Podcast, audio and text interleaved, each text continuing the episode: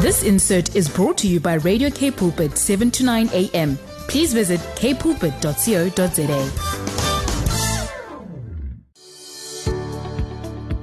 Hi, I'm Vuyokazi Matu, your host for the brand new program, Show Me. Every Tuesday at 12 p.m., we will share on the Word, focus on building oneness in our nation. Join me every Tuesday at 12 p.m. on Show Me. It's no longer just about the talk, it's about the walk. Umdu, gumdu, gabantu. Umdu, ngumdu, ngabantu. A person is a person because of other people. Yeah, we are not our own people and we do not operate in an island. We live with others. Our lives are defined by our relations with others. Happy midday. We say, lift up the gates of this midday, wherever you are listening to us from. Greetings to you. My name is Vuyokazi Matu. I'm here up until one o'clock. It is Tuesday, and at midday, we say it's time for Show Me, where it's no longer just about the talk, it's about the walk. Let's observe the gate of time of midday, even as we lift up the gates. Join us in Psalm 24 when we usher in the great King of glory into this hour, into this afternoon of this glorious day. The great King, Psalm 24. The world and all that is in it belong to the Lord. The earth and all who live on it are His. He built it on the deep waters beneath the earth and laid its foundations in the ocean depths. Who has the right to go up the Lord's hill? Who may enter his holy temple? Those who are pure in act and in thought, who do not worship idols or make false promises. The Lord will bless them and save them. God will declare them innocent. Such are the people who come to God, who come into the presence of the God of Jacob. Fling wide the gates, open the ancient doors, and the great king will come in. Who is this great king? He is the Lord, strong and mighty, the Lord victorious in battle. Fling wide the gates, open the ancient doors, and the great king will come in. Who is this great king? The triumphant Lord. He is the great king. Who is this great king? The triumphant Lord. He is the great king. I'm just reminded of how the TPT version puts it when it says the invincible. Ah, maybe let's go there quickly. let's go there. I love the word of God. The the TPT version it says creation's king. Yahweh claims the world is his. Everything and everyone belongs to him. He is the one who pushed back oceans to let the dry grounds appear, planting firm foundations for the earth. How beautiful is that? He's the one, Yahweh. He's the one who pushed back oceans to let the dry grounds appear, planting firm foundations for the earth. Who comes before the king? Who then is allowed to ascend the mountain of Yahweh? And who has the privilege of entering into God's holy place?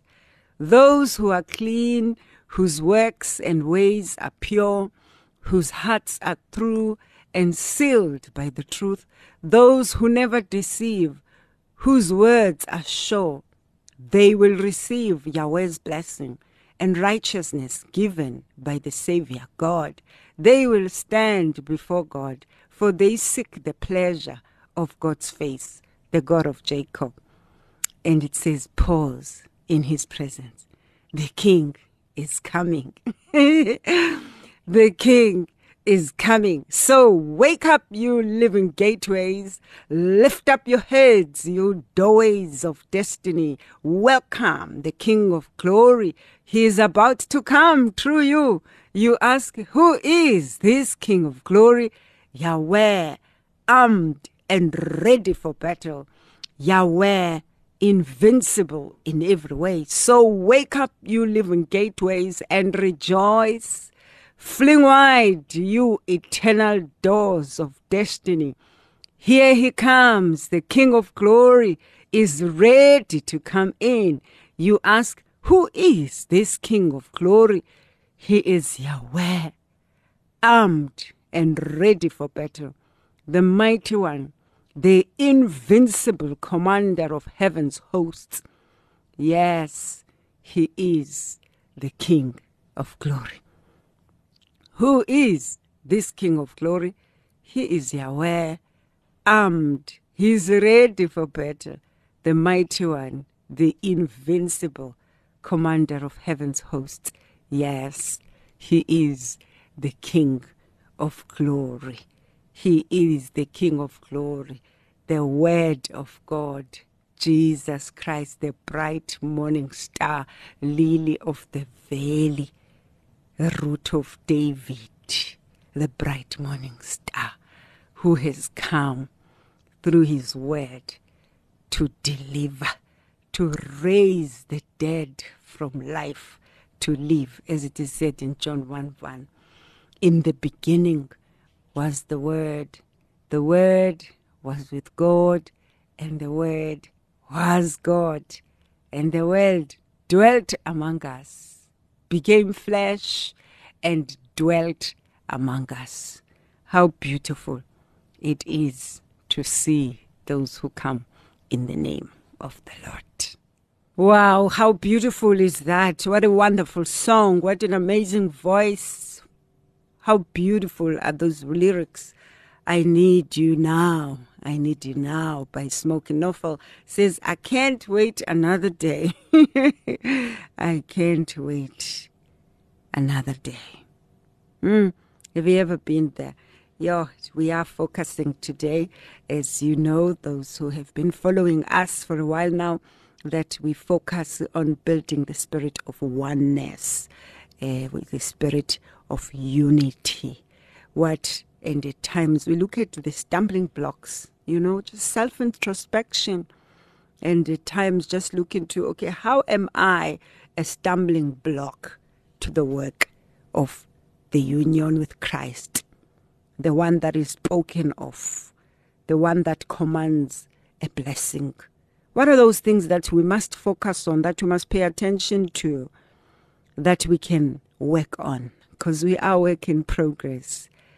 What is it that we are called to do in this pasture of humility? The Lord is calling us deeper into the evidence of humility in our lives. Just taking those moments, you know, where it's not just about everything else that's happening to everyone but what is my contribution to this outcome? It just becomes so easy when we look at situations. We look at why things aren't working. We don't always start with ourselves.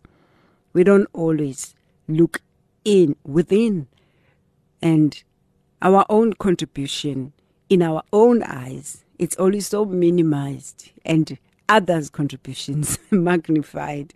You can see how loudly the actions of others um, speak and how evident their mistakes are to you from your perspective or from my perspective.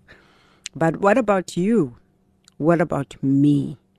What is my contribution? What is the part that I've played, you know, to delay the flow of the spirit of unity? How do I jam the power of God through my disobedience? So these are matters that we are being challenged by today as we look into building unity. Not only about building, but about what are we to do, to take away, to stop doing, to quit doing, because we are blocking the move of the Spirit from creating the power of unity. So we are called up higher to come and see what will happen after this, according to Jeremiah 33. Looking within and saying, Can I be corrected? hey, I'm not laughing. Can you be corrected? Can I be corrected? Are people able to come to you when they want to clarify something, when they want to disagree with you, when they want to ask what they don't understand? Are people able to ask you? Or you are a person who is always right? A person whose opinion cannot be contended not even contented, maybe that's just not the right word, cannot be questioned and cannot be challenged. Are others able to speak into your life without getting in trouble? Do I receive any correction from others which shows that people are free to speak into my life. How you handle your life, how you handle your wife, how you handle your husband, your children, how you handle things, how you handle your staff, how you handle those you work with, how you handle those you lead, how you how you follow those who lead you. Um, are people able to speak into your life without a backlash? Are people able to free to freely speak without getting into trouble? Are they able to correct you? Are they able to input? You know, um, are they able to freely input, or what we have put out goes? And these are part of how I've been really seeing this limitation. When at times, you know, like the pride thing, yo, that pride, when pride wants to do things own way. And at times it's not even to the best of what needs to be done, but because you, what do they call it? They normally you say, um, you, you, you want to put your weight, you want to put the weight of your role around so that people cannot freely contribute. We can we miss so much because God puts graces upon people. You may have the grace to lead, but you may not have the grace for an answer for everything. The miracle is in your staff. I like that there was one of the chapters um, in one of the books I've recently read, uh, which really speaks about the fact that the miracle is in your staff. um, whilst you may look down on people. We are being humbled to look into the ways of God, to look at the our role model, uh, Jesus Christ, who walked on this earth without sin. I always stop when I get to that point where he says he was without sin. Sure, it is possible, setting a standard for us that it's possible to live in this world and be without sin in complete obedience to the will of the Father. Wow, how we long for that, how we how how we desire and how we pursue the purity and holiness of obeying the Holy Spirit at whatever cost, knowing that you are right with God, no matter what happens with men. We are challenged to say, Are you able to celebrate and rejoice with others when they are getting what you need? Yo, I, these questions, these questions are challenging. I am challenged. I hope that you are challenged. In case you have just joined us, you are listening to Show Me right here on Cape Radio Cape Pulpit, your daily companion. We are on Show Me. We focus on building the spirit of oneness. And today we are looking at the stumbling blocks caused by you and me from seeing that unity in action. And so the question is Are others able to speak into your life without getting into trouble? Are you the only one who hears from God? Are things done correctly only when they are done by you? Are things done right only when they are done or implemented by you? Are you able to celebrate and rejoice with others when they are getting what you need? Are you able to celebrate with others when they are getting what you need? Can you freely admit your wrongs when you have realized them? Can you freely admit when you have failed? Can you easily say, I am sorry? Can you easily say, I'm sorry? Are you humble enough to go back when you have processed and recognized that you were wrong? Are you able to go back to admit? Pride is the enemy of our soul, and pride is a destiny thief. It is here to steal from both from you and from me. It is its job, and it is succeeding among us. Pride, Leviathan, the principality, is succeeding in the work of division, the enemy of our soul, the destiny thief. The arrogance, the pride is an attitude of the heart. It's an attitude of the heart that gives a wide open door to the enemy. It is a God that constantly demands to be satisfied. Let us no longer bow down and worship this idol called pride. Let us intentionally close this door. In James 4, verse 6, the word of the Lord says, God opposes the proud, but shows favor to the humble. God opposes the proud, but shows favor to the humble. In Mark 7, verse 20 to 23, what comes out of a person is what defiles them. For it is from within, out of a person's heart, that evil thoughts come theft, murder, adultery, greed, malice, slander, arrogance, and folly. All these evils come inside and they defile a person. And another scripture that I would like to share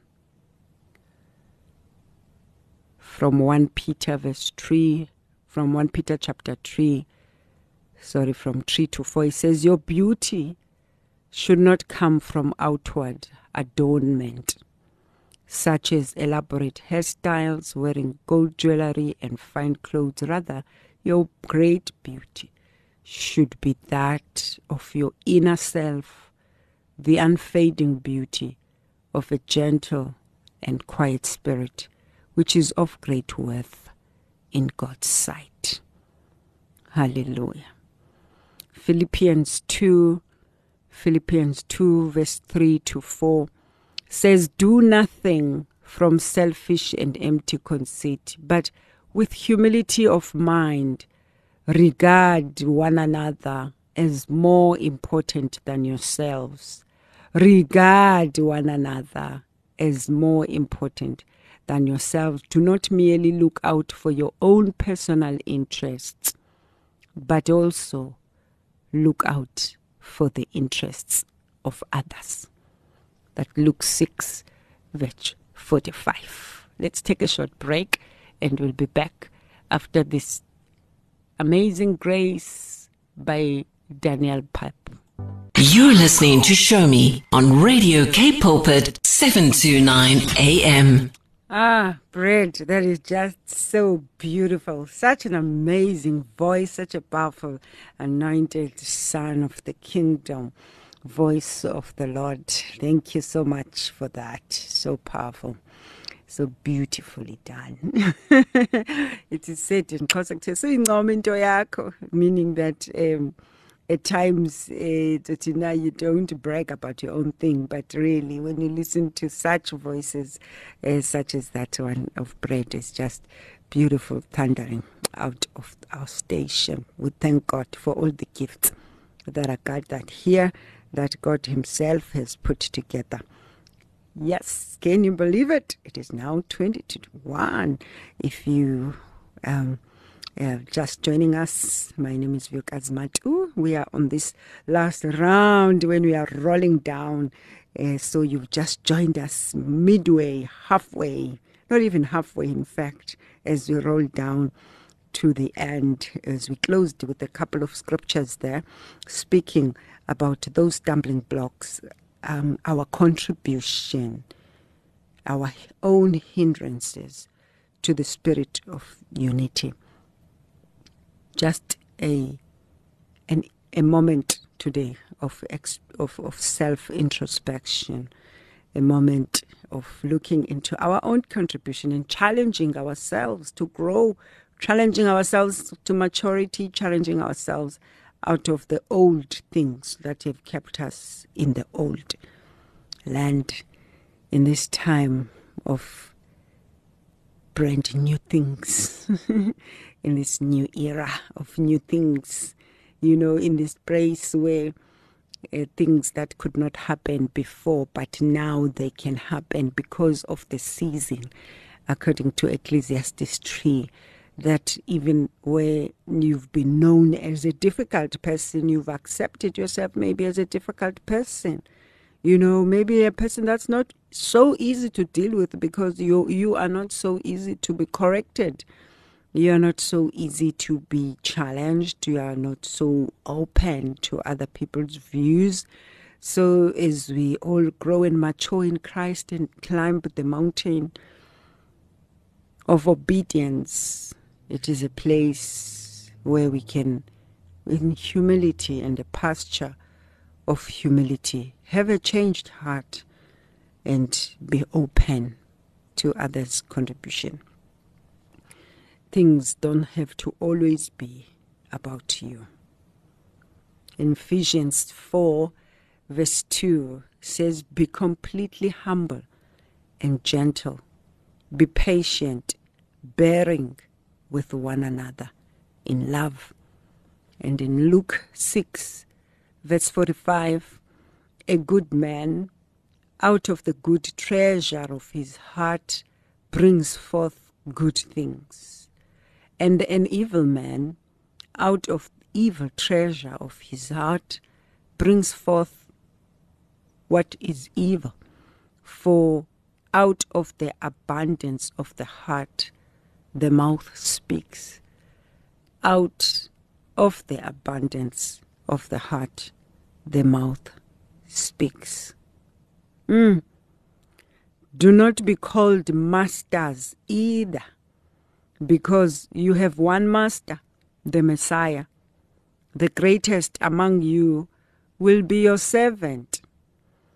Whoever exalts himself will be humbled and whoever humbles humbles himself will be exalted that is Matthew 23 Matthew 23 verse 10 to 12 do not be called masters either because you have one master the messiah.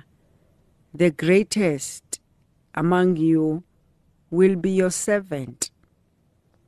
Whoever exalts himself will be humbled, and whoever humbles himself will be exalted. Mm. This word teaches us to be patient with the work of God in our lives, not to run for front seat, not to chase the front seat, but to sit in the pasture of humility and service. Be a servant to others.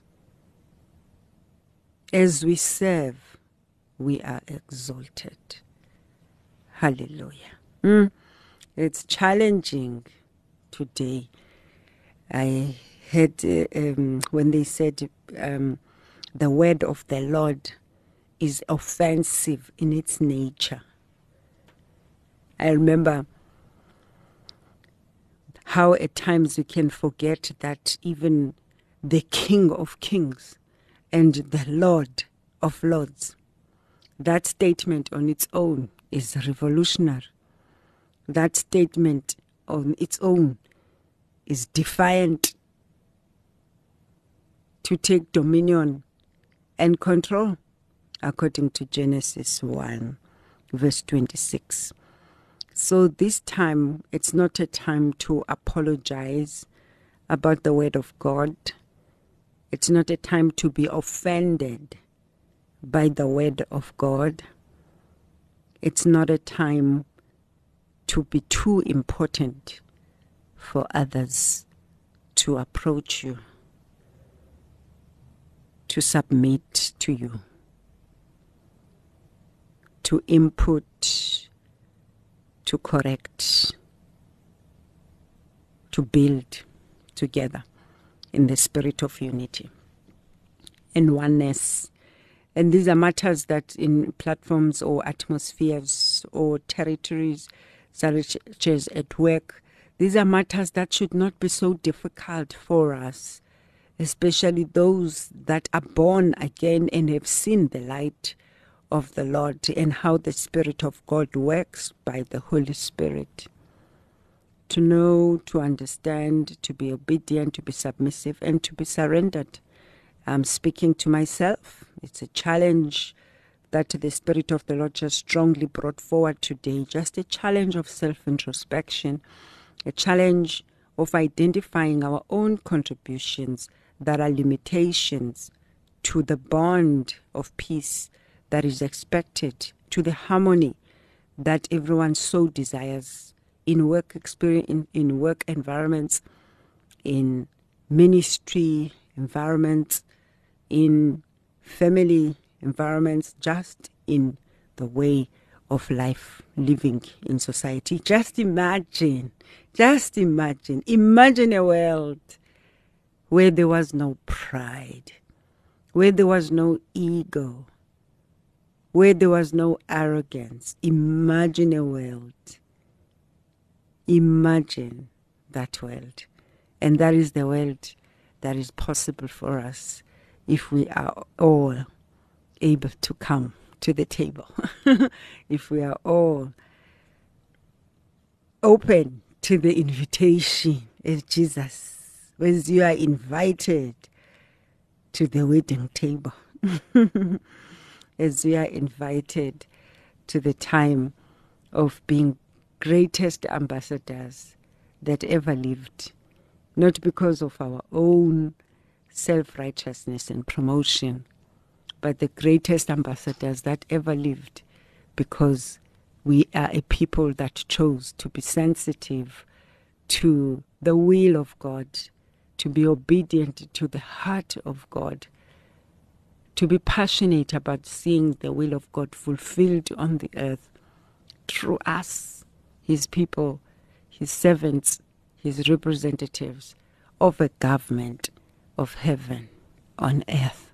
To make it possible for those who do not believe to know that because of our own unity, because of our spirit of oneness, because of our own togetherness, as Jesus says and commands us in John 17. That when we are like that, even those that do not believe, that do not know, then they will see that we have been with Jesus. They will see that there is something different about these people. So it's a challenge that's going out today, really, to the people that you work with, the people you minister with, the people you are in the band with, you know, you are in the music with, you are in the sports with, in any area of calling, uh, gifting, and talent where you have called to exercise your talents. Uh, giftings and anointings, whatever space you are called to be, can God rely on you Can God rely on you to represent and to represent Him well? Can God rely on you to represent and to represent well? Let us pray.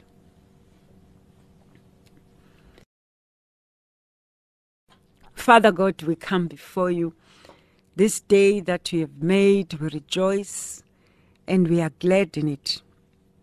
We are challenged and tested by your word today.